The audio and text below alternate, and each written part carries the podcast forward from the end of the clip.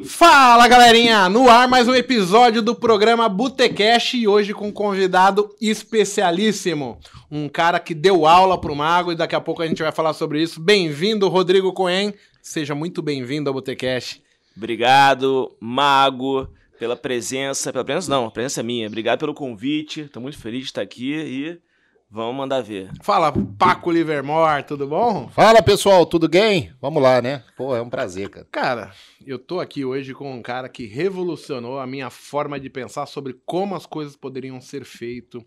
Eu tô aqui com um cara que ele modificou a, a dependência que eu tinha de, de, de acreditar que eu dependia dos outros e Rodrigo Cohen foi um dos responsáveis por eu ver sol uh, além das nuvens. Porque eu falei, caramba, o cara fez e ele conseguiu. Daqui a pouco a gente fala sobre isso. Rodrigo Cohen, seja muito bem-vindo aqui ao Botecash. É um prazer inenarrável. Você deu aula para todo mundo que participa do mercado, para as pessoas sérias do mercado. É, é referência e um, um excelente exemplo para os investidores. Então, um prazer muito grande tê-lo aqui e para mim uma honra recebê-lo na minha casa. É, Rodrigão, seguinte, o pessoal acredita que o Rodrigo Cunha é aquele cara lá da, da live, falastrão, brincalhão. E ele vem aqui, gente, ele é todo meio que contraído, assim, ele tá sempre preocupado. Ele tem uma postura, ele conseguiu. É, conseguiu não, né? Ele se viu obrigado a ter que mudar a personalidade dele para ele poder ter sucesso. E, poxa, a gente aqui no trade fala o tempo todo sobre puxa, eu quero vencer, mas eu não consigo parar no meu limite, não sei o quê. As pessoas às vezes não, não conseguem é, honrar aquilo que elas desejam. Elas não fazem, não, não tem o, o, a gana ideal, a, a métrica para ir lá e falar, cara, eu vou conseguir, eu vou mudar, eu vou vencer. E esse é o nosso tema aqui hoje, para a gente começar. Seja muito bem-vindo. Obrigado, adorei o tema. Adoro a surpresa, não sabia qual era o tema e fiquei muito feliz. Então vamos mandar ver que eu puder ajudar, contribuir para quem está assistindo a gente aqui. Vai ser um grande prazer. Deixa eu começar assim, então. Rodrigo Cohen, quem que é o Rodrigo Cohen? Como é que começa? Como é que o Rodrigo chega na bolsa? Conta um pouquinho dessa história pra gente.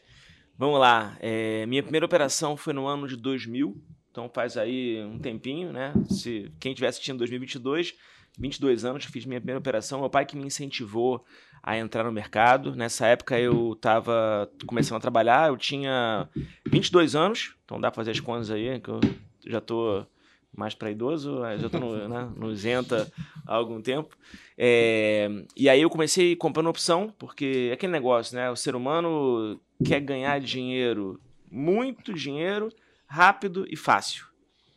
E aí fui para opção, e na opção eu ganhei muito dinheiro, mas perdi também muito dinheiro. E eu percebi que dentro do mercado dava para ganhar. Só que eu trabalhava com tecnologia, né? Fiz é, faculdade de engenharia, então eu era engenheiro né, nerd, é, trabalhava, eu era desenvolvedor de sistemas e desde então eu fiquei só comprando ação. Fiquei sempre uma pulguinha na orelha, né? Será que realmente isso dá para ganhar dinheiro? Mas comecei a comprar, comprar, comprar e fiquei comprando ação. Todo, todo salário que eu ganhava eu não tinha despesa nenhuma, então eu ia comprando, comprando, comprando. Fiz isso de 2000 até 2008 e a bolsa teve um, uma alta bem Sim. grande nesse período, né? É, e aí em 2008 a gente teve o... É, a crise né, nas bolsas, a crise do subprime nos Estados Unidos, né, a crise hipotecária, as bolsas do mundo todo caíram e eu, eu consegui juntar um patrimônio, na época, em torno de 250 mil reais, de 2000 até 2008. Bolsa subindo, eu depositando todo mês, e era um patrimônio muito alto. Para aquela época, para a realidade... 50 mil naquela época era, era dinheiro. Muito. Hoje, já, hoje é dinheiro. Naquela uhum. época, então, é, meu patrimônio, eu, eu, comprei muita coisa lá em cima também, né, que eu ganhava mais, mais para 2008, é, e, e, e e aí a bolsa caiu e eu cheguei de 250 mil para 80 mil no início de 2009. Então caiu bastante. Eu não conhecia nada de bolsa. Não operava, não sabia o que, era. Não era analista nada, técnico. Não era nada, não era nada. Né? E aí eu falei: quer saber? Eu vou tomar uma atitude que talvez seja a atitude mais importante da minha vida. Eu vou sair da bolsa. E no início de 2009, eu vendi toda a minha posição com prejuízo. Mas falei: não quero mais perder. Ser humano, né? O trader que não sabe, né?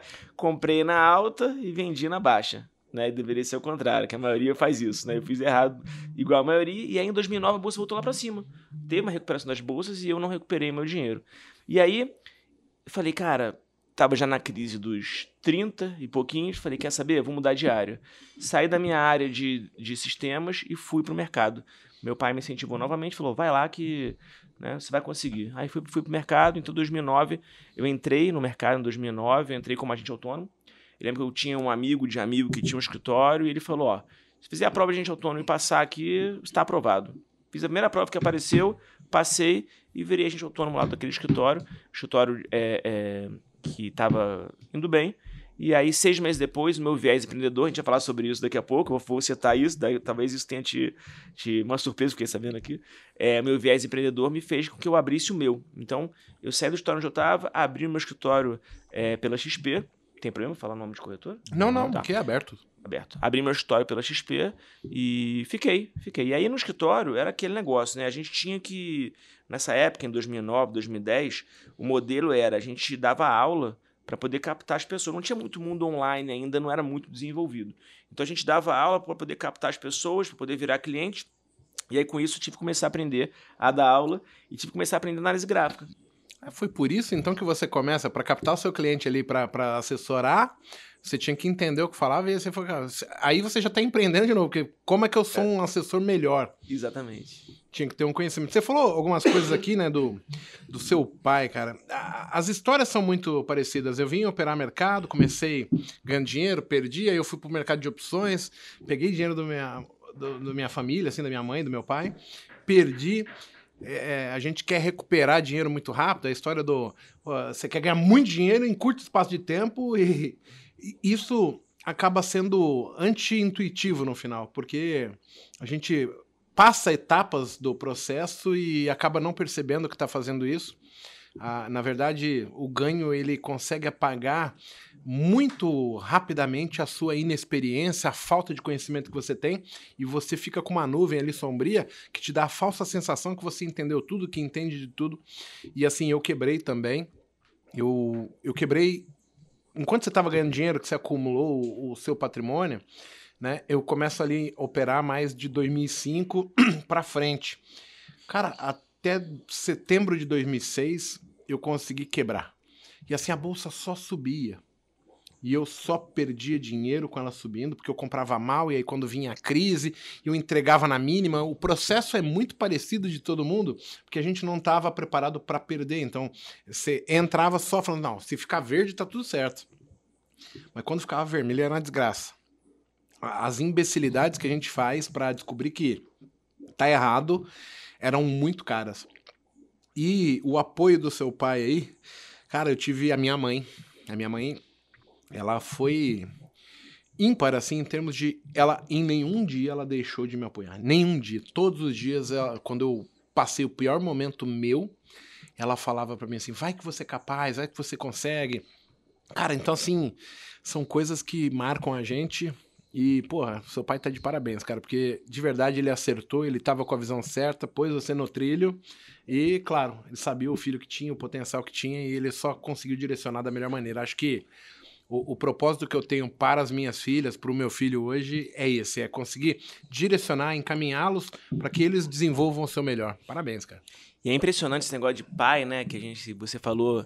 É, não sei, acho que todo filho tem essa tendência, né? De um dos sonhos é querer impressionar os pais, né? Querer, querer poder mostrar para o pai que o filho é capaz, né? Então, um dos meus objetivos sempre foi, né? Eu quero que eu possa mostrar para os meus pais, tanto meu pai quanto minha mãe, que eu consegui, que eu venci na vida. Então, é, você conseguiu, né? Você conseguiu mostrar. É muito legal isso. Né? Isso é uma coisa muito, muito boa. Aí depois que eu, aí eu, eu fui aprendendo, fui é, tradando para mim. Aí teve essas experiências, né? Fui tradar no mini índice pela primeira vez, depois fui tradar no índice grande, no dólar, aquele negócio. No mini índice eu ganhei 20 reais, fui tradar no índice grande, ah, 20 reais não, 20 reais não. Já vi que dá para ganhar. Aí fui treinar no, no, índice grande, perdi mil, né? Então aquele negócio, né? Você ganha 20, perde mil. Isso não é, só com, não é só com vocês, isso é com todo mundo que acontece, comigo também aconteceu, não foi diferente. E aí fui, até que chegou um momento que eu comecei a gostar muito do, do trade. E falei, cara, eu acho que dá para ganhar dinheiro com isso e eu quero fazer isso para mim. Eu nem sabia que tinha gente que vivia disso, que tinha gente que operava. Então falei, eu quero, eu quero me dar essa oportunidade. Então já tinha, já tinha ensinado muita gente, já sabia como é que é, é, pelo menos achava, que sabia como é que o negócio é, andava.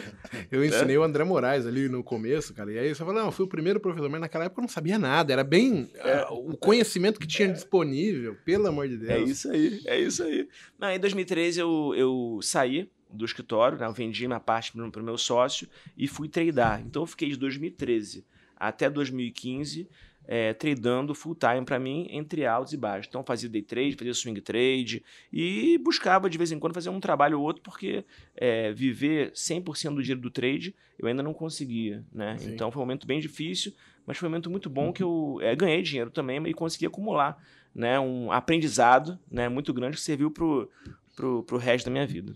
Sabe que é engraçado, né? Ali no começo, a, a, o meu, né? E você fala disso aqui eu começo, aí você começa a perder, e aí eu comecei a sentir que precisava de uma muleta, de um apoio aqui, que era tipo, eu larguei o meu salário que eu tinha tranquilo, e falei, não, vou viver de mercado. Cara, de repente você se vê sem aquilo e, e não dava. Então, assim, eu evolui muito quando eu passei a ter uma renda vinda de outro recurso, dando aula, ou, ou tendo uma outra fonte de renda. Então, assim, hoje eu acredito ser possível ganhar dinheiro do mercado. Mas o começo, principalmente, até você amadurecer, é, até você criar a sua zona de conforto, o teu entendimento ele ser o mais pleno possível, o mais sucinto, onde a partir de agora o mercado não é um bicho-papão, é o mercado, cara, é assim, funciona, é como se fosse andar de bicicleta, como se fosse dar uma caminhada, como se eu fosse fazer o almoço em casa, tem os passos, as regras, a forma de fazer, e, e aí não é mais um bicho de sete cabeças, isso leva tempo. Enquanto isso não acontece, cara, a dependência é que a gente está sempre é, esticando mais a perna do que ela poderia estar. Então você sempre está desequilibrado, você sempre tem algum receio, tem sempre alguma coisa que aparecendo um erro, você dá aquela bambeada.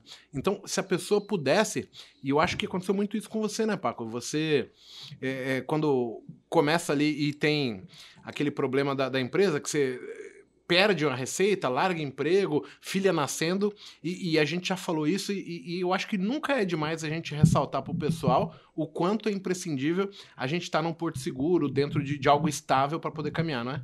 É, a, ter, ter uma, uma segunda fonte de renda, terceira, é a coisa mais tranquila que um trader pode ter. É, 2018, eu comecei em 2012.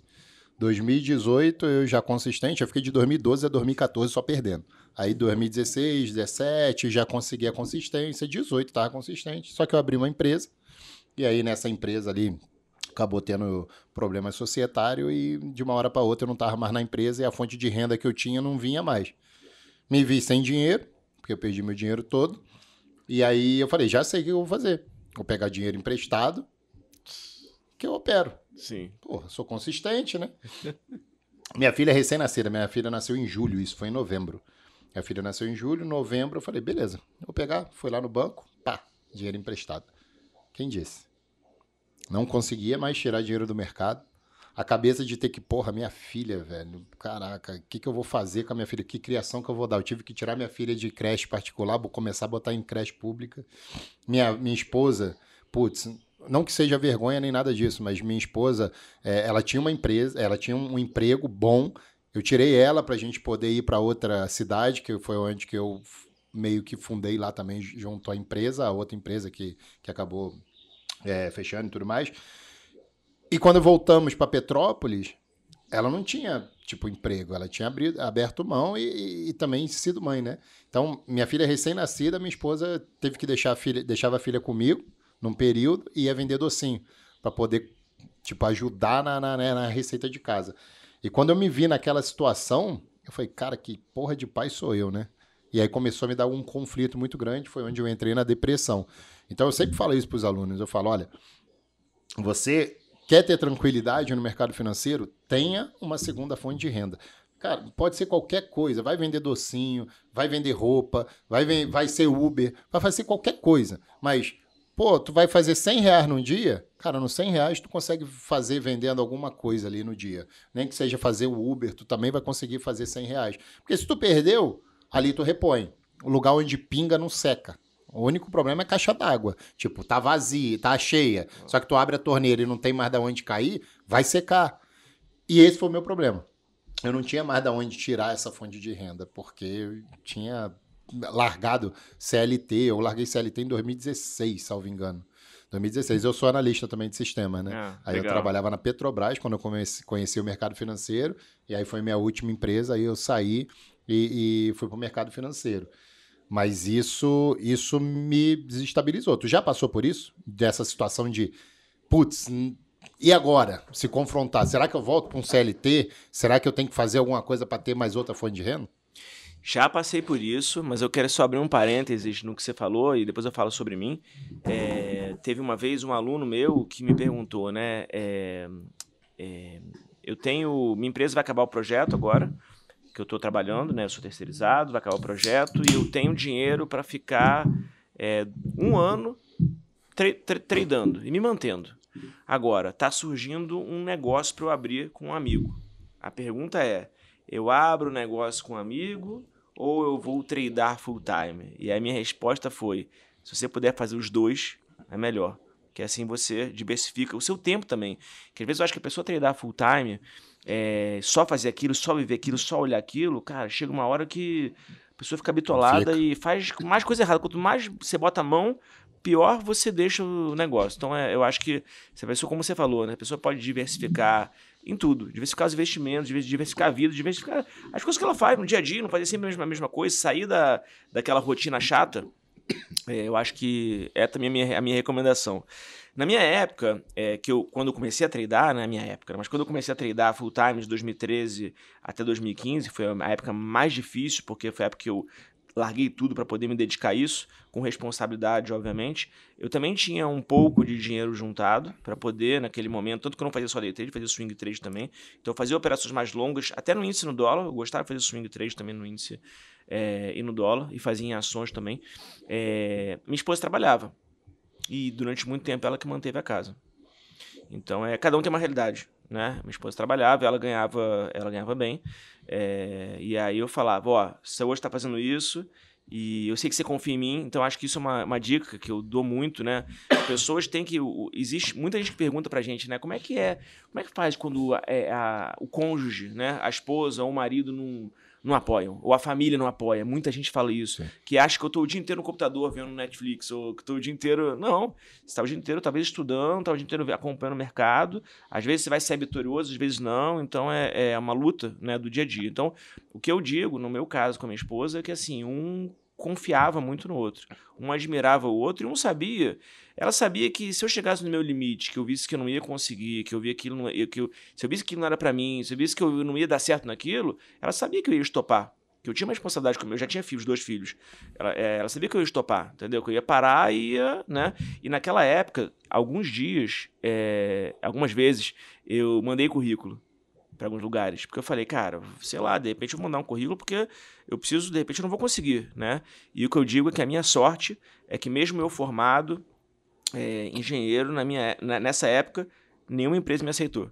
Porque talvez se alguma empresa tivesse me chamado para fazer alguma coisa, Talvez você teria talvez eu desistido. teria desistido, Desistido. e talvez não tivesse lá. Olha que engraçado, ontem eu tava falando com um aluno nosso, que é aqui do coworking, ele chama Érico, é um baiano, policial militar. Cara, e, e, assim, essa questão de apoiar, ela tem muito a ver com a realidade das pessoas. É, as limitações são baseadas são baseadas na nosso, no nosso dia a dia, naquilo que a gente tem como experiência. Eu, eu lembro logo que eu comecei a dar aula lá atrás, etc., teve um aluno que ganhou muita grana com a gente. Num, foi em 2008, ele, ele tinha ido muito bem. E aí ele falou assim: Cara, deixa eu te pagar um, um- um almoço. Aí ele levou a gente aqui no Rubaiá, que é um restaurante top, top de São Paulo. E aí ele levou a gente no Rubaiá, que era o que tinha uma paella diferente, etc. Cara, chegou lá, eu olhava para as coisas que tinham no buffet para servir. Cara, tinha um camarão que era desse tamanho assim. Eu não sabia que aquilo era um camarão. Era ignorância da minha parte. Eu desconhecia.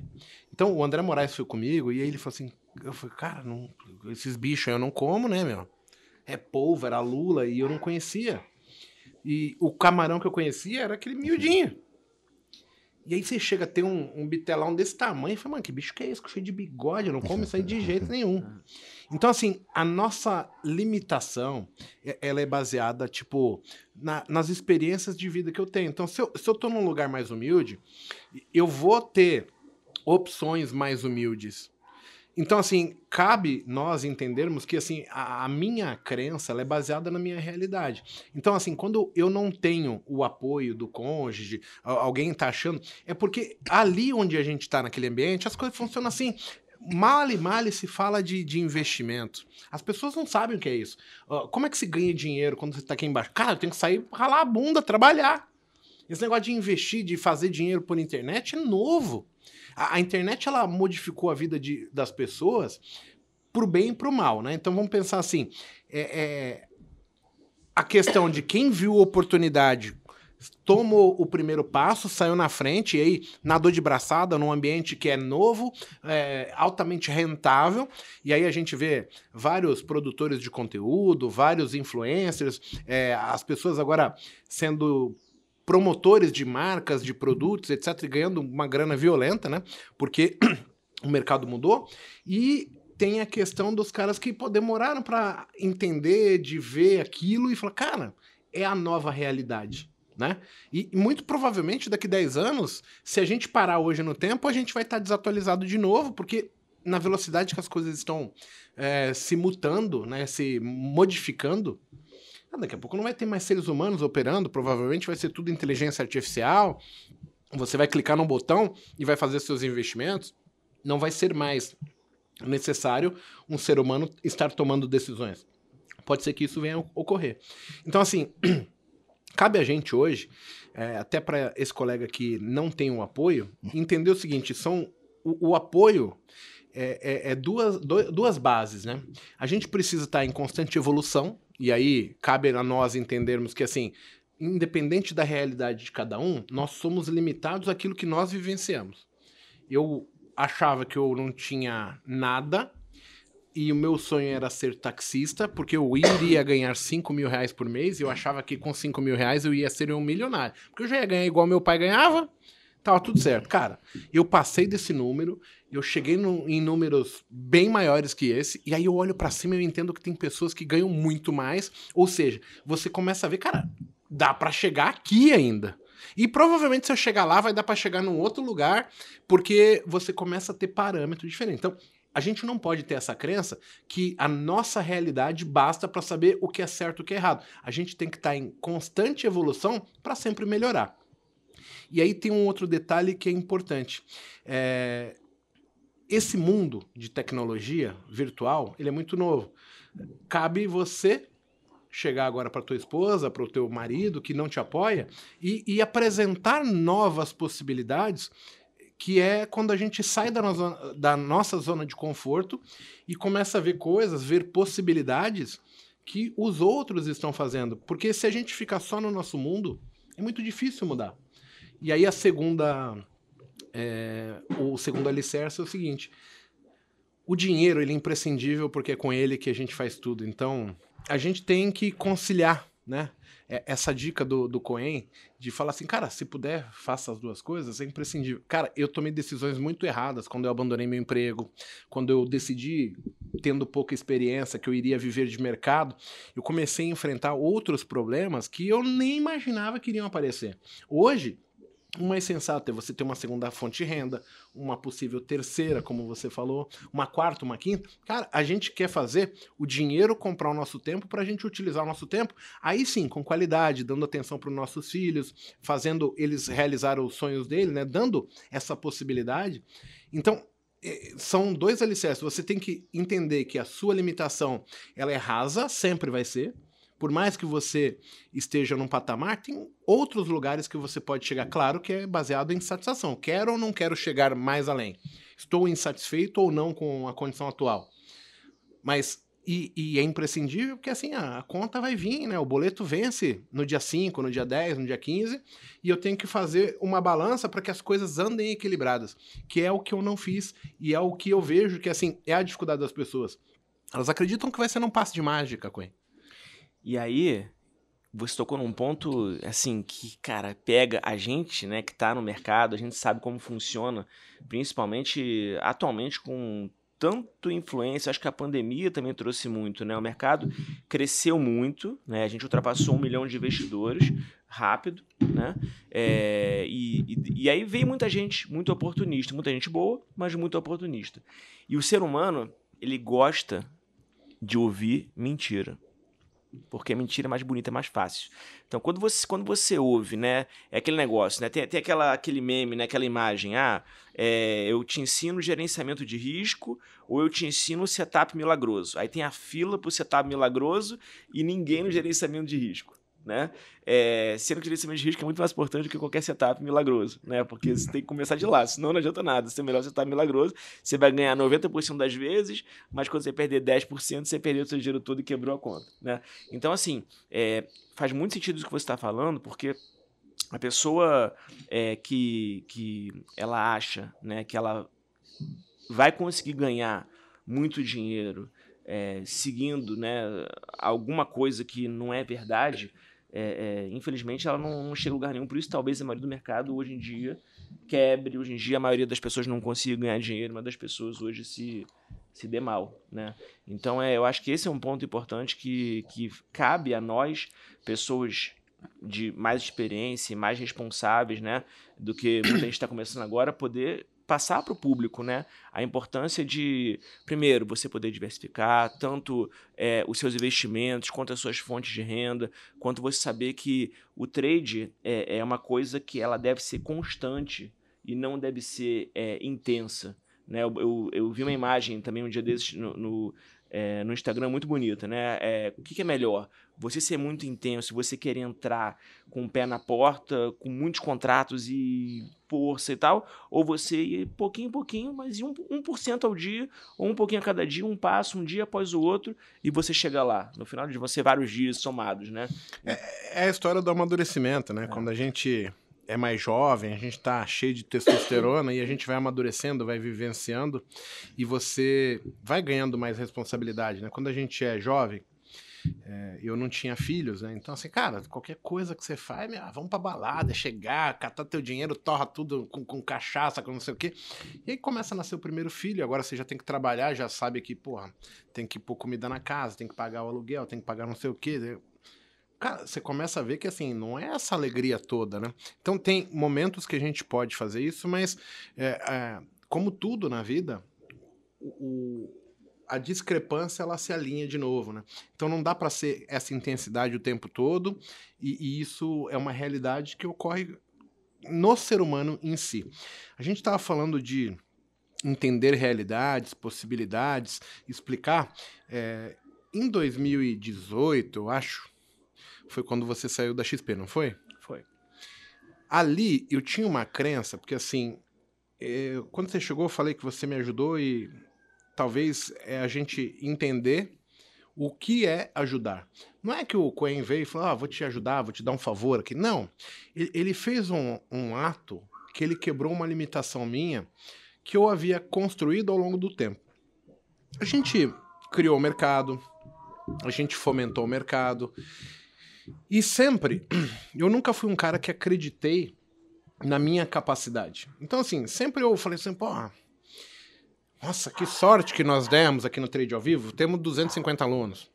Nossa, que sorte que demos, a Rico veio fechar parceria com a gente. Nossa, que sorte que eu dei, a XP comprou minha empresa que sorte que eu dei. Não, poxa, eu fiz, eu estou preparado. Não, eu sempre achei que eu tinha muito e as pessoas estavam meio que, tipo, até exageradas perante ao que eu estava ganhando ali. Então eu me sentia meio que dependente e meio refém daquela situação de tipo, pô, os caras querem 70% do que eu ganho. Não, é justo, é justo. e de repente quando a gente tá ali no meio e vejo que o Coen tinha uma oferta boa para ficar, eu falei, caramba, que oferta legal. E ele falou, cara, não quero. Eu vou fazer sozinho. Naquele primeiro momento eu falei assim, nossa, esse cara é maluco, né, meu? E aí depois eu comecei a olhar o sucesso desse cara. E eu falei assim, caralho, ele tava certo. Ou seja, a gente não depende dos caras. Os caras dependem da gente. Isso para mim foi uma coisa muito foda, porque permitiu, por exemplo, eu estar criando tudo que eu crio hoje. Porque hoje eu faço aquilo que eu acho correto. Não o que eu preciso provar para ninguém. Cara, desculpa, eu não preciso provar para ninguém. Então, você quebrou em mim uma limitação que eu vinha carregando há muito e muito, muito tempo. E isso é muito difícil, porque assim, eu nunca falei com o Coen sobre isso, eu nunca pedi para ele uma ajuda, ele nunca falou assim, eu vou te ajudar. Apenas foi um gesto, uma atitude de uma pessoa que estava do seu lado. E aí é o que eu falo para as pessoas hoje. Eu prefiro muito mais hoje ouvir pessoas do que falar com pessoas. Eu acho que você assimilar a experiência, entender a perspectiva de outras pessoas, vai fazer com que você entre em conflito com a sua perspectiva. E o cara inteligente, ele vai tentar chegar a um bom senso e entender o que, que a minha tem de ruim, o que, que a do outro tem de bom, onde que eu posso melhorar, o que, que eu posso evoluir. E foi isso que o Coen fez com o mago. Isso sem ele ter pensado nisso, mas a atitude, o gesto me libertou. E eu falei isso para você hoje, que é uma coisa assim, quando eu saio da XP em 2020, e eu falei assim, cara, eu vou fazer o meu projeto da maneira na qual eu acho que é o melhor para o investidor, para o trader. Então, hoje eu ouço as pessoas que estão cheias de, não, vamos fazer assim. Eu falei, assim não funciona, amigo. Vamos fazer desse jeito. Por quê? Porque desse jeito é a forma como eu consigo ser o meu melhor eu. É a forma como eu sei que é real e que eu acredito ser possível. E foi você que proporcionou isso para mim, entendeu? É, e assim, acho que não só para mim, tá? Muitas dos que estavam ali que acharam, pô, que isso? O Coen fez isso, ah, saiu, nossa, eu acho que ele vai se dar mal. E quando viram o seu sucesso, começaram a se questionar assim, cara, olha que ele não estava tão errado, hein?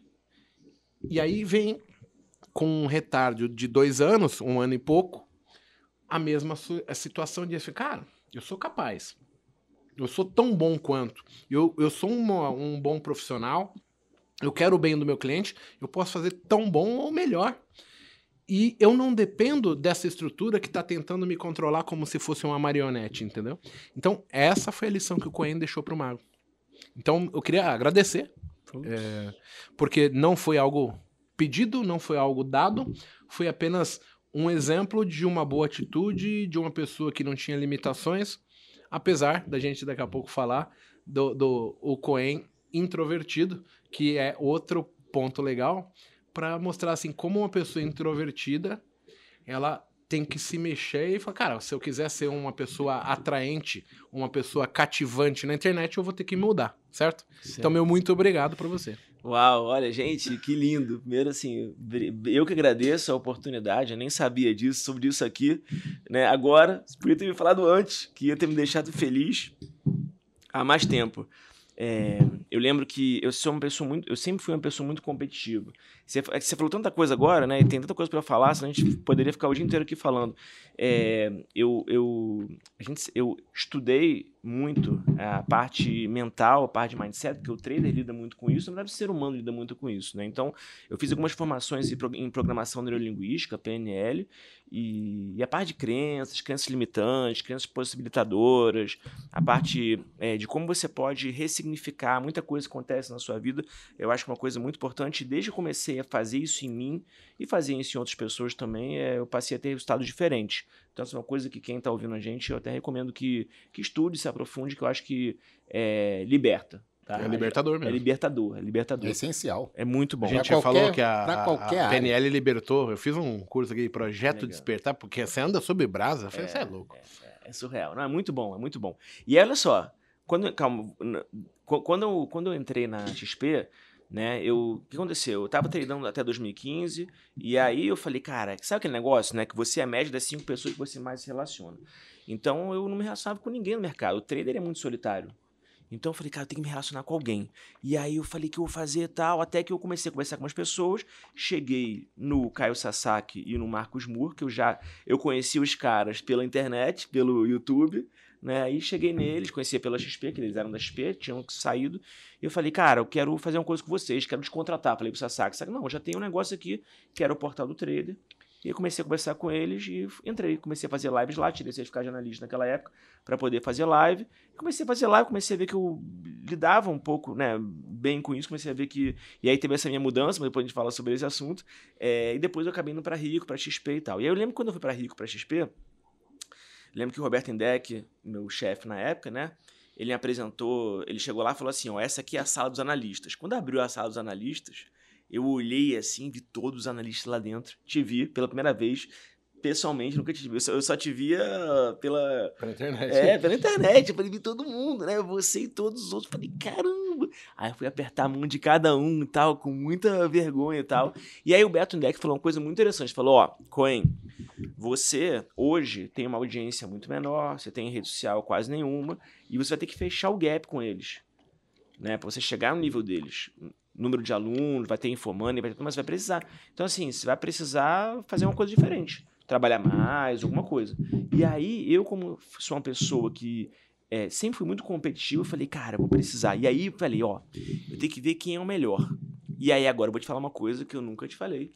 Eu tenho que ver quem é o melhor. E a audiência, live, a tua era a maior de todas. Tinha mil pessoas, mil e cem pessoas, né? Aí eu pensei, cara, de um jeito que você falou, pô, é sorte, né? Sorte é se eu chegar ao nível desse cara, né? Então você era minha meta. Todo dia eu fazia live, eu acabava minha live e assistia a tua. Pra poder ver. Todo dia. Todos os teus vídeos do YouTube, eu assistia. Pra poder pegar ideia pros meus vídeos. Hoje, não, nada se cria, tudo se copia, é verdade. Sim, eu faço isso até hoje. A gente não, vai vendo o que, que as pessoas estão fazendo. Exatamente. Então, assim, todos os seus vídeos eu assistia a forma que você falava, eu ia modelando tudo que você fazia, eu falava, cara, esse cara é o melhor. Ele é minha meta, ele é meu objetivo, eu tenho que chegar nele. Ele é meu. Eu tinha. Quando eu tava no portal do trader, eu tinha 80 pessoas. Quando eu cheguei lá, 80 pessoas. Você tinha mil, 1.100. Eu falei, cara, será que um dia eu vou chegar no nível desse? Então eu via tudo. Meu YouTube, eu comecei fazendo, vendo todos os seus vídeos. Quais eram assuntos que você abordava, como você falava, como é que você ensinava. Fiz teus treinamentos sem você saber. Fiz tudo para poder ver que, que era, quem é o cara, o que o cara tá fazendo, né? Para poder. É, é, e aí, com o tempo, a gente vai aprendendo, com o tempo a gente vai evoluindo. Então, essa é uma coisa que, é, é para mim, sempre foi muito, muito importante. Então, ó, não foi sorte, nunca foi sorte, sempre foi muito esforço, muita dedicação, muita entrega sua e por isso que você chegou onde você, onde você chegou. Engraçado você falar isso. Ontem eu tava Vira e mexe, faço isso, né, cara? Eu entrei no YouTube e digitei lá André Moraes, pá, vídeos mais populares. Aí eu falei, caralho, eu tenho mais views do que o melhor vídeo do André. Pá, beleza. Aí quem? Pô, tô melhor. Aí chegou no Rodrigo com ele, tem um vídeo de um milhão e pouco, o meu tem 580. Eu falei, filho da puta, como que eu chego nisso? É, é o parâmetro, né? Você tá atrás da meta. Eu falei, pô. E aí eu tô indo bem, né? Aí você compara com os outros, eu falei, cara, esse cara tem mais público que eu aqui, mas ele não performa tão bem. É. Ele não entrega. Então eu tenho um nicho pequeno de público, mas os meus vídeos são bem assistidos. Aí eu falei, pô, legal. Aí eu parei, ele tem dois vídeos lá de um milhão e trala lá de, de views, e o meu maior tem 600 mil, 585, se não me engano. E eu tava olhando isso ontem, porque a referência é como como é que eu vou me tornar o melhor? Como eu posso melhorar? Eu tenho que olhar quem tá ali propagando no topo, que é o que as pessoas gostam, é o assunto que está sendo abordado. Então, isso eu acho que é muito bacana, né? E aí é a prova que a gente vai aprendendo com quem tá apontando. Nada se faz, tudo se copia. É, eu fiz isso na XP quando eu cheguei, porque eu tinha limitações vamos supor, culturais, assim, em termos de o quanto eu tinha evoluído educacionalmente falando na escola, a faculdade eu não tinha feito. Então eu era bem limitado na forma de pensar. E eu vi pessoas sendo premiadas, eu falei, ah, vou fazer igual esse cara faz. É certeza, não vou ficar para trás. E aí começou a pingar o resultado para mim, eu falei, é aqui, acertei o nicho. Então, eu fui copiando as pessoas e fazendo exatamente o que eles faziam. Se o cara chegava cedo, eu chegava cedo. Se ele ia embora tarde, eu comecei a ir embora tarde comecei a, a, ir de acordo com o que as pessoas estavam tendo sucesso. E, para minha surpresa, claro que hoje eu acredito que é o mais sensato, né? Eu tive sucesso. Ou seja, aquela crença limitante que os caras que quem ganha dinheiro teve sorte, etc., eu joguei tudo no lixo. Então, assim, um, um dos maiores orgulhos meus. Né, a gente está falando de, de marionete, que a instituição te trava. Como empresa, eu acho que eles estão corretos. Claro. Mas, por exemplo, o Guilherme Benchimol foi o cara que me deu fechado, assim, me deu a mão, né? E falou assim, garoto, vem com a gente e tal. Cara, o Guilherme Benchimol hoje, se ele pedisse para eu ir até o inferno, fazer qualquer coisa por ele, eu faria. Sabe por quê? Porque ele foi uma pessoa que me ajudou. Então, assim, essa gratificação, é, gratidão da minha parte, vem por você ver que a pessoa ela tinha a mesma é, boa vontade em falar assim, ó, se você fizer, eu vou te ajudar. Claro, quero uma troca, mas cara, hoje o Kim falou isso para mim lá atrás, quando eu conheci, ó, se você precisar que eu corte grama, a gente corta grama. O Benchimol, no dia que ele falou assim, eu saí, eu fui na, na fazer exame médico da XP. Na porta do prédio, o cara falou assim: Igor, né? Você tem um processo grande aqui contra a XP, hein? Vamos entrar? E eu falei: Você tá louco, mano? Como é que eu vou processar o cara que modificou minha vida, mano? Entendeu? O que que tinha? Tinha pessoas no RH que já tinha falado: esse cara foi mandado embora, ele tem potencial. E já tinham passado para advogado. O cara já tava me pegando na porta. Então, se você tem a cabeça fraca, você não sabe dar valor para as coisas. E aí, o caráter de uma pessoa ele é pontuado por quem você é, né? E pelas suas escolhas. Então, assim, cara, eu agradeço.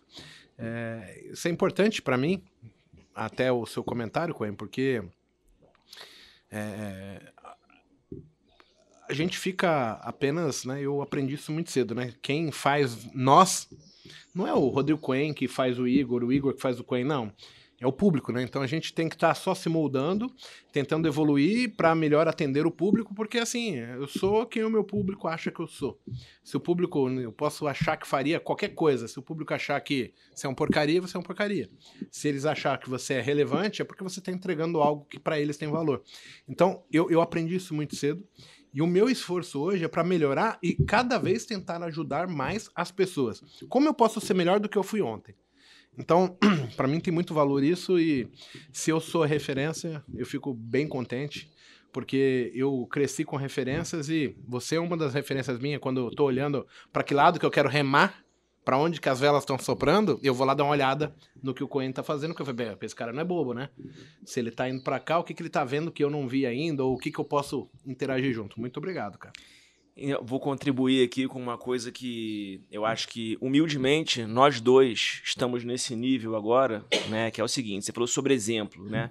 Isso que você falou em relação a XP, que você não ia processar, sua gratidão, é o teu caráter, tua essência. Se você não fosse uma pessoa com né, que, que, reconhece né, o que fizeram por você, você na hora ia falar, não, vou, vou, processar e vou ganhar uma grana em cima dos caras ainda. E você mostrou que você é um bom exemplo, que você não faz uma coisa né, desse, desse, tipo. E assim, é, esse exemplo, né, nós somos as cinco, é, a, a, média das cinco pessoas que a gente mais se relaciona. Agora, no nosso nível atual, como a gente tem uma presença com um público muito grande, na verdade, assim, a gente agora é, é a pessoa que eleva a média dos outros. Né? Então os outros querem ver a gente, os outros querem ver onde a gente está.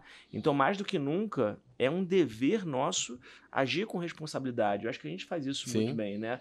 É, quando a gente recebe, né? Eu recebi, eu estava vendo hoje de manhã, né? Um feedback de uma seguidora falando, ah, é, em 2019 eu te segui e vi uma live sua, você falou, não larga o trabalho para treinar né? A gente fala isso. Tem gente que quer largar o trabalho, que acha que vai ganhar, ficar, ganhar, ganhar dinheiro. Não, não larga. Aí a pessoa falou, a, a, a menina falou, cara, eu fiquei com raiva, que eu tinha acabado de largar o trabalho e queria treinar e me dei mal. Se tivesse te ouvido. Então a gente, a gente dá o exemplo, a gente servir de elevação da média dos outros é uma coisa, é uma coisa que é muito, muito boa.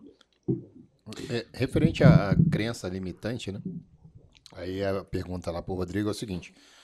É, eu passei por uma crença limitante. Então, eu te falei, morei no Rio, né?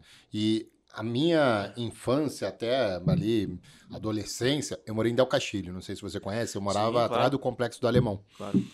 E eu tive muitos amigos policiais, enfim, amigos que, que, que, que colocavam a vida em risco.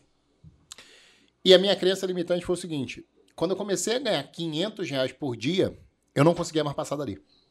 Tipo, na hora vinha assim, caraca, fulano de tal, meu amigo, tá dentro da favela a essa hora, trocando tiro, com aquele colete, num calor do inferno, dentro de um caveirão, e eu aqui, no ar-condicionado, tirando 500 reais por dia. Será que é justo? Aí eu pensava no meu pai. Porra, meu pai, militar, acorda 4 horas da manhã pra ir pra Botafogo, tu sabe como é que é o metrô Sim. do Rio, ele pegava Del Castilho e Botafogo. E, e aí eu ficava nisso, cara, será que eu tô... Aí pra tirar 3 mil, 4 mil reais pra trazer pra casa. E eu falava, cara, será que eu estou sendo justo? Será que isso é correto? E aí eu, eu tive esse bloqueio. E foi um bloqueio muito grande, que eu não conseguia. Na época, sempre que eu tentei passar de 500 reais, ou eu fechava negativo, ou eu fechava no zero a zero. Eu não conseguia passar. Até um dia, que aí eu fui conversar com um amigo meu, e assim, a gente conversando, eu falei isso para ele, né? Eu conversei com algumas pessoas, mas um amigo me falou isso. Falou, cara, qual é o seu objetivo em ganhar? Aí eu expliquei alguns objetivos que eu tinha, entre eles, poder ajudar outras pessoas. Aí falou, se você ganhar mais, mais você ajuda. Se esse é seu objetivo real, Quanto mais você vai ganhar, mais você vai conseguir ajudar as pessoas. A Limites travou. Uau. Uma, uma frase dele foi o suficiente que eu não tinha pensado. Eu falei, cara, mas ele tem toda a razão. É, entre outras coisas, né? É, tipo, pô, antigamente, na época lá de, de antes de Cristo, lá, é, todo mundo tinha dinheiro, né? Então você via ali pessoal com, com ovelhas, com não sei o quê. E isso não era pecado. Então, eu tinha isso de ter muito dinheiro. Será que isso é pecado? Será que eu estou fazendo o correto? E aí eu queria saber de você. Você já chegou a ter alguma crença dessa? Tipo, seja ganhando, seja perdendo, alguma crença dessa que te travou? Ó, todo mundo tem muitas crenças, né? O ser humano, tudo que a gente fala, ah, eu acho isso, no final é crença que a pessoa tem, né? Alguns em relação a dinheiro, outros em relação a qualquer outra coisa da vida. É, eu nunca tive crença em relação a dinheiro especificamente. Eu, eu hoje em dia, graças a Deus, sou muito bem resolvido em relação a dinheiro eu sei que eu mereço. As pessoas têm esse negócio de não merecer, uhum. né? É, eu sei que eu mereço e se eu vou ganhar, quanto mais eu ganho, seja fazendo trade, seja nos meus negócios, seja nos investimentos. É, mostrei para os meus alunos recentemente que estou fazendo um investimento para longo prazo, que eu quero... Eu botei o dinheiro de um carro e quero tirar três carros altos, valores altos. Né? E falei, cara, uma coisa que eu, eu sei que eu vou tirar. Não pode demorar um ano, dois anos, ou menos, ou mais, vou tirar. Então, é, eu não tenho, em relação a dinheiro, graças a Deus, não tenho crença. Assim, as crenças elas são colocadas na nossa, na nossa mente, né, sem a gente querer. Né? No, no, é, no livro O Poder do Subconsciente, ele fala é, muito sobre isso. Ele fala que a nossa cabeça, a nossa mente, ela é como se fosse um jardim. E o jardim aceita. Você pega um jardim, ele aceita tudo que você plantar nele, Sim. ele vai aceitar. Então, se a gente planta coisas, sementes boas vai germinar coisas boas, e planta sementes ruins não vai germinar. Então, é, é, a maioria das pessoas tem essa crença em relação a dinheiro, né? Ah, o dinheiro é sujo, o dinheiro não traz felicidade. É, quem tem muito dinheiro é porque roubou, porque trapaceou. E a gente fica com aquilo, caramba, será que realmente é porque eu fiz uma coisa errada? Será que eu mereço? Será que é possível ter dinheiro? Não, isso é só nos filmes. Isso é só aquelas pessoas que herdaram. Não, eu não posso. Não, a gente pode. Todo mundo pode. Né? Então eu, eu tenho muito em relação a isso. Eu tenho outras crenças, talvez, é, é, em relação a, não sei, crenças limitantes em relação a. É, é eu tinha uma crença é, que eu não podia ultrapassar obstáculos, não podia crescer. Não financeiramente, não podia crescer em termos de é, vida, de rede social, de trabalho, de não podia. Então eu fui aos poucos tirando isso e para mim foi uma, foi uma coisa que me libertou bastante. Então é importante a gente sempre é, buscar né, internamente, na minha, minha, minha, minha opinião, na minha visão, buscar internamente coisas que atrapalham a gente, que limitam a gente, que impedem a gente de ir além, seja com dinheiro, seja qualquer outra coisa da nossa vida, é, de progredir, né? E a gente buscar é, como é que a gente pode corrigir isso, como é que a gente pode é, melhorar isso. Uma coisa que é muito coisa. Eu queria só contribuir uma coisa que você e o Mago falaram que eu acho muito, muito, muito importante. É o seguinte: é, o mundo mudou. Hoje em dia, tudo está diferente. Né? Recentemente, com, com é, o avanço da tecnologia, né, pessoas ganharam muito dinheiro é, em muito pouco tempo fazendo negócios. Né? Você vê empresas que cresceram, né, startups, pessoas que ganharam é, em um ano dinheiro de 10, ou em três anos dinheiro de 30. Né? Ganharam muito dinheiro, muito dinheiro. E Então, assim, é, hoje em dia o mundo mudou muito. E eu percebo, eu, tava lendo, eu tô lendo o livro do Donald Trump agora sobre é, negociação. Estou gostando muito do, do livro. Não que eu seja ele ou não, mas é, eu, eu, gosto muito do, do modelo que ele, que ele escreve. É, e ele fala do pai dele. Uma coisa até legal para o Mago. Ele fala do pai dele. Ele fala que o pai dele é, era construtor, construía casa e tal, mas o pai dele não teve. não teve. não teve condições de estudar, porque na época não não pôde e tal, né? Tinha que ajudar a mãe. O, o, o pai do pai faleceu quando o pai tinha 11 anos, então ele já foi o homem da casa e tinha que cuidar e tal. E ele falou: aí meu pai é, sempre achou que quem estava na universidade era mais. Era melhor, Uhum. né? Era uma pessoa melhor, por algum motivo. Ele sempre admirou muito e sempre respeitou muitas pessoas.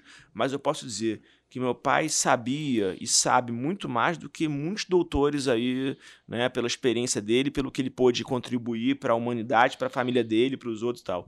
Então, hoje em dia, a gente tem uma, uma onda muito grande é, de jovens. Meus filhos falam isso. Meu, meu filho de 14 anos fala, pai, eu não sei se eu vou querer fazer faculdade. Eu vou querer ser empresário. Eu vou querer estar no mundo online. Eu vou querer, não preciso fazer faculdade para isso. Então a gente está. os, os modelos, o paradigma que a gente tinha antes de faculdade, de universidade, hoje em dia é totalmente diferente. Então acho que aos poucos a gente vai quebrando esse negócio e, assim, é, é, eu não acho que uma pessoa que fez o que não fez é superior ou inferior. Eu acho que o fato da pessoa. E aí a gente entra naquele assunto que é legal a gente falar. O fato da pessoa ela ter uma disposição muito forte, ter uma energia muito forte, ter uma garra, saber o que ela quer, não desistir e ir até o fim, eu acho que isso conta muito mais que qualquer título que a pessoa tenha. Eu, eu daria tipo uns 85% do, do fator para esse tipo de atitude. É, sabe, eu tô. Eu tenho três filhos, né? Duas meninas, uma de 17, uma de 13 e o João de um ano e meio. Mas eu tenho. Ao invés de querer plantar a semente da faculdade, eu tô querendo relacionar eles muito mais com empreendedorismo do que propriamente dito. Porque eu, eu acredito que foi comigo assim, quando eu achei o meu nicho, ninguém precisou falar o quanto eu precisava estudar, o quanto eu precisava evoluir, o quanto eu poderia ser bom. Cara, eu garrei aquela, aquele nicho e fui. Só que eu entendo que talvez não seja a realidade da maioria por uma questão de limitação. Limitação em conhecimento. É, eu conheci, né, vamos, vamos pôr aqui até, veio no Botecash, taxista. O Thomas veio aqui. Ele, como taxista, ele criou tipo um programa do Uber que não sei o que, pipipibó. Cara, e ele começou a ganhar dinheiro com o, o YouTube dele, fazendo, contando a história do dia a dia do Uber e ensinando as pessoas a serem Uber. E ele se mexeu. Então, assim, é, é- é muito mais de ver a oportunidade, cara, eu vou fazer isso, É. eu vou errar, eu vou acertar É. e tal. E eu já. Todo mundo, quando fala assim, ah, o Coen vai vir aqui. E, pô, o Coen, pô, é showman, que não sei o que. Eu falei, gente, vocês não conhecem o Coen. O Coen, ele é introvertido. Eu já fui com ele no evento da XP lá, ele ficava quietinho. E ele não, quase não fala. Aí, não, mas não tem como. Eu falei, é, cara. E eu também achei estranho, porque você olha assim e fala, cara, nossa, vou tirar essa máscara aí, porque não deve ser a mesma pessoa. E, e- e eu queria que você contasse um pouco pra, pra galera disso, cara. Porque as pessoas acham que todo mundo, cara, o cara nasce sabendo que ele não tem que se esforçar, que, que não existe dificuldade. E, e às vezes a gente tem que quebrar limitações que aparecem na nossa vida, alguns obstáculos que você fala, cara, vou bater de frente ou vou contornar. Ó, é, uma vez eu li que o ser humano ele deve ser igual um camaleão. Ele tem que se adaptar no meio que ele tá, porque se ele não mudar de cor, ele vai ser né, comido ou morto pelo, pre- pelo predador que aparecer na frente dele. Então, é, eu percebi que se eu fosse na frente das câmeras a pessoa que eu sou na vida real, né, é, eu não conseguiria performar. A minha esposa, a Flávia, ela fala que eu sou um personagem. Para cada ambiente que eu tô, eu sou um personagem diferente. Então, quando eu tô me relacionando com pessoas, dependendo de onde eu tô, eu sou uma pessoa. Quando eu tô com a família, eu sou uma outra pessoa. Quando eu tô com alguns amigos ou em algum ambiente, eu, eu trabalho muito, eu, eu faço muito trabalho comunitário. Pra mim é legal. Então, quando eu tô no trabalho comunitário, eu sou presidente é, voluntário da escola dos meus filhos, que foi onde eu estudei também. Minha mãe foi professora lá, e onde, onde eu conheci minha esposa. Eu sou presidente e às vezes ocupa mais do que, o- do que o meu trabalho. Trabalho comunitário. Lá eu sou um outro personagem. E quando eu tô na frente da câmera, eu sou um outro personagem. Por quê? Porque eu tenho que agir. Eu, eu penso assim, eu ajo como eu, eu acredito que as pessoas vão é, gostar de mim. Né? Eu sou aquele Coen, cara, tem que ser. é, como é que é? Bono, bu- bu- buenos dias, sou puxinha, sou puxinha! É meu morning call, né? Rodrigo, o que, se eu falar? Fala, galera, tudo bem? E aí, beleza? Então, estamos aqui, hoje o mercado vai subir e tal. Cara, ninguém vai querer me ver, entendeu? Então tem que ser o cara. Aí eu dou um stop lá, Aí volta normal. E aí, beleza e tal. Então, eu tenho que me adaptar. Cara, eu acho isso fantástico, porque quem olha assim vai falar, caralho, eu vou com ele. Aí você fala com ele e fala, não, deve ser outra pessoa, deve ser irmão gêmeo. Eu achei que ele fosse vir com o chapéu do, do Sérgio Malandro. Yeah, Gugu! Mas é, engraçado isso, porque a- gente olha superfluamente, entendeu? É, isso aí. É isso aí. E, e a gente tá sempre tomando conclusões que. Por isso que é tão falho, porque. No caso aqui, ele, ele se adaptou para ele poder performar. Porque como é que ele vai ter audiência se ele é um cara chato, teoricamente, transmitindo? Então ele fala, porra, assim não vai vir. Ele chegou a essa conclusão. Então ele criou um produto para ele se apresentar melhor, para criar um- um- uma audiência que gostasse dele. Cara, no- os meus primeiros vídeos é uma desgraça, porque assim, você fica se comparando com É, mil, você se compara com o Google Liberata. Não, peraí, o Google faz diferente. E você nunca acha que tá bom. Então, é, é difícil até você quebrar essas travas, né? Então, a- a- as pessoas têm que entender que, independente de qual seja a profissão, cara, todo mundo tá matando aquele leão por dia, né? Porque eu preciso ser uma pessoa agradável, eu preciso conquistar a audiência, cativar. Aquilo que eu falo tem que ter profundidade, tem que ter é, agregar conhecimento, senão você vira chacota, você não tem a sua audiência. Então, no trade, o cara tem que entender, cara, ah, o cara ganha dinheiro porque ele opera com 10. Não, cara, se só sua limitação é não ter grana, eu tenho que. Ah, então, fora operar bem, eu tenho que também descobrir como eu vou ganhar grana. Não, não dá pra ficar justificando uma coisa com a outra, porque senão a gente não sai do lugar. É. Se, se não fosse a, a sua, o seu empreendedorismo, né? Muito provavelmente o Rodrigo Cohen não seria quem é a referência de mercado que é. E, e, cara, é uma coisa que é, é de total responsabilidade dele. Foi ele que viu, ele que fez. Então, hoje eu consigo ver que não são métodos, são pessoas que estão ali é, operando, são pessoas que vão estar transmitindo, e essas pessoas têm as suas limitações, os seus erros, os seus acertos, a, a parte boa, a parte ruim. Tem dia que tá cansado, tem dia que, pô, não tô com o mínimo saco de ficar falando com os outros, porque eu tô com dor de cabeça. Mas você vai fazendo a balança, né? A balança ela tem que ser condizente. E a gente vê que no trade, é, é, eu não sei se é uma questão cultural, por estar entrando muita, muito pessoas mais humildes, assim, pessoas com, com um, um nível intelectual de conhecimento raso, e, e ela não consegue perceber que de repente, o que está me faltando não é aprender mais análise técnica, é, não é entender o setup do Coen, ou do Mago, do Stormer. Cara, é evoluir agora como, tá, então já sei isso aqui, só que agora eu tenho que fazer a coisa funcionar para mim. E, e, o cara tá travado em algumas coisas que, assim, não é mais aquilo o problema. Ele não consegue ver que ele precisa. Opa, isso aqui eu já aprendi bem, já tô até dominando. E agora eu tenho que começar a corrigir as, a, a, as travas que estão impedindo que aquilo comece a se desenvolver, entendeu?